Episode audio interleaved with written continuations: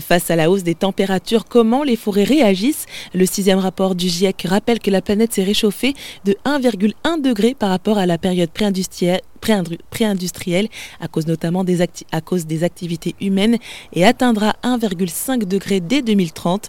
À Florac, Thomas Kenyard, post-doctorant à l'UMR Biogéco à Bordeaux, étudie justement les conséquences du réchauffement climatique sur les arbres. Bonjour Thomas Kenyard. Bonjour. Alors vous, vous êtes post-doctorant au laboratoire Biodiversité, Gènes et Communauté. Et aujourd'hui, vous m'accueillez euh, au sein du site de l'Observatoire de Florac, donc qui se trouve en Gironde. Alors est-ce que vous pouvez bah, nous présenter un, un, petit peu ce lieu? Oui, bien sûr. Alors là, on est en pleine forêt. On est dans la forêt expérimentale de l'Observatoire de Florac. Où on mène en fait plusieurs suivis pour comprendre euh, la réponse des forêts en ville au changement climatique et puis l'effet retour de ces forêts sur la ville en termes d'îlots de, fraîcheur, de biodiversité. Alors je suis déjà venue ici euh, pour faire un petit entretien avec Déborah, donc, qui est l'une de vos collègues, pour parler justement euh, de la résistance des arbres à la sécheresse. Et avec vous, on va parler d'un autre sujet. Est-ce que vous pouvez nous le présenter? Oui, bien sûr. Donc moi je m'intéresse à un terme qu'on appelle la phénologie. Donc la phénologie, ce sont les événements associés à un organisme vivant, les événements saisonniers. Donc par exemple pour un arbre, c'est euh, la date d'apparition des feuilles qui a lieu au printemps. Donc là on est en plein printemps, on entend les oiseaux chanter. Et puis euh, en automne, ce sera la date de chute de ses feuilles ou euh, la date de, chute des graines, par exemple. Donc moi, je m'intéresse à ces événements saisonniers associés aux arbres. Alors pourquoi on s'intéresse à ça? Premièrement parce que c'est des, des, événements qui sont très, marqués par les changements de température, donc très variables. Donc une augmentation des températures, on sait que ça a un effet sur la date d'apparition des feuilles au printemps.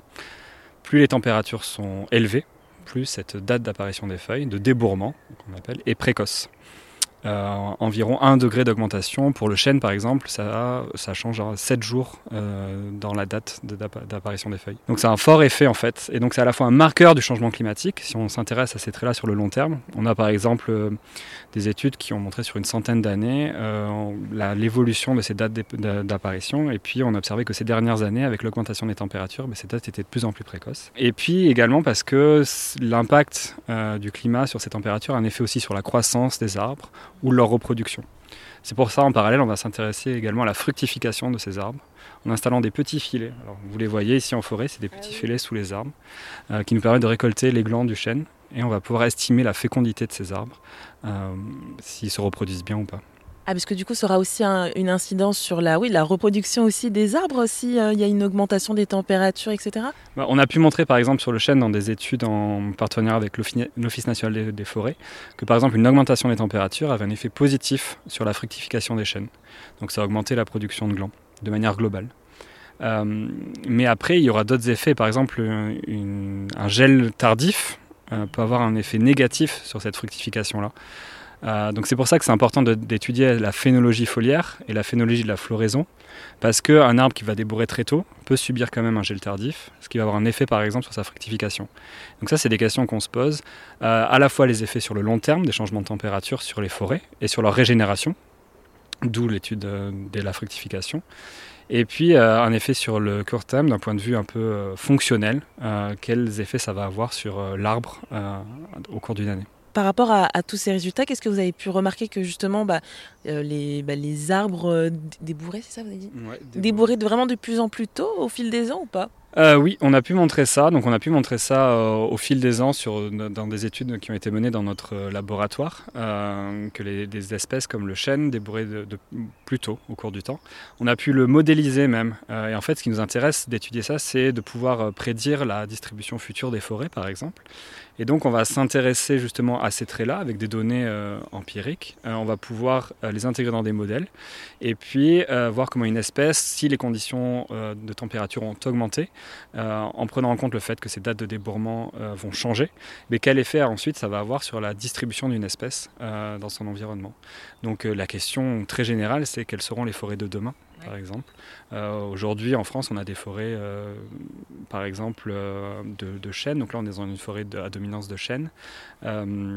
Mais est-ce que ces forêts, seront bien ces forêts de chênes seront adaptées aux conditions futures? La question, elle est là.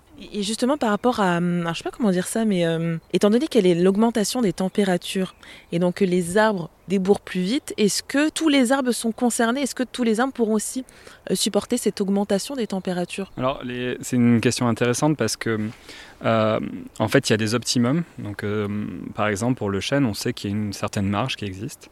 Euh, pour le hêtre, le hêtre commun qu'on retrouve dans les Pyrénées, par exemple, on sait que dans les Pyrénées, les hêtres en basse altitude, ils ont atteint déjà cet optimum-là.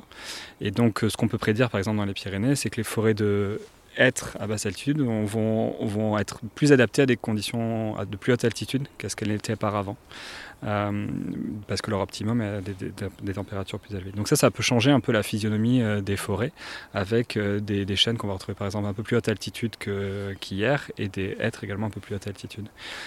Et après, euh, on peut observer aussi des migrations d'arbres, de certaines espèces méditerranéennes comme le chêne vert. Euh, on a pu montrer que le long de la côte atlantique, euh, il, est de plus en plus présent au cours du temps, parce qu'il est de plus en plus adapté aux conditions un peu plus sèches et plus, avec des températures plus élevées. Et qu'est-ce que ça fait finalement? Est-ce que ça a des conséquences justement sur l'écosystème, le fait que les arbres débourrent plus vite? Bah En fait, ça peut avoir des conséquences, parce que la phénologie foliaire a à la fois un impact sur la croissance des arbres, mais également sur, la, sur la, leur reproduction, sur leur floraison, leur fructification.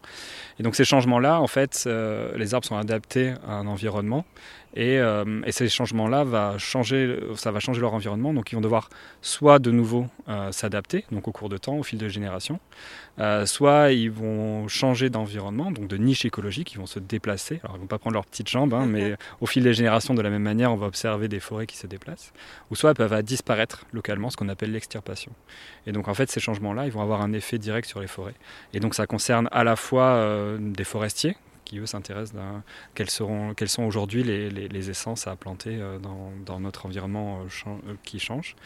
Mais ça aura également un impact sur les écosystèmes dans leur ensemble et sur tous les, organismes qui peuvent peupler les forêts.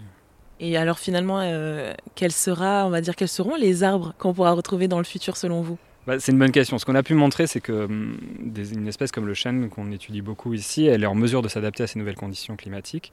Elle a fait par le passé. Le, contexte est, euh, en fait, le changement actuel des températures est euh, très rapide que ce qu'il a pu être. Et donc, euh, face à ces conditions de température qui augmentent très vite au cours du temps, est-ce que nos arbres aujourd'hui seront en mesure de s'adapter à ces nouvelles conditions climatiques-là? Donc, ça va potentiellement changer la, la, physionomie des forêts avec des milieux qui seront peut-être un peu plus méditerranéens, qui se rapprochent un peu de ce qu'on peut observer au nord de l'Espagne, par exemple. et puis et puis d'autres espèces qui seront un peu plus présentes, notamment des espèces plus méditerranéennes.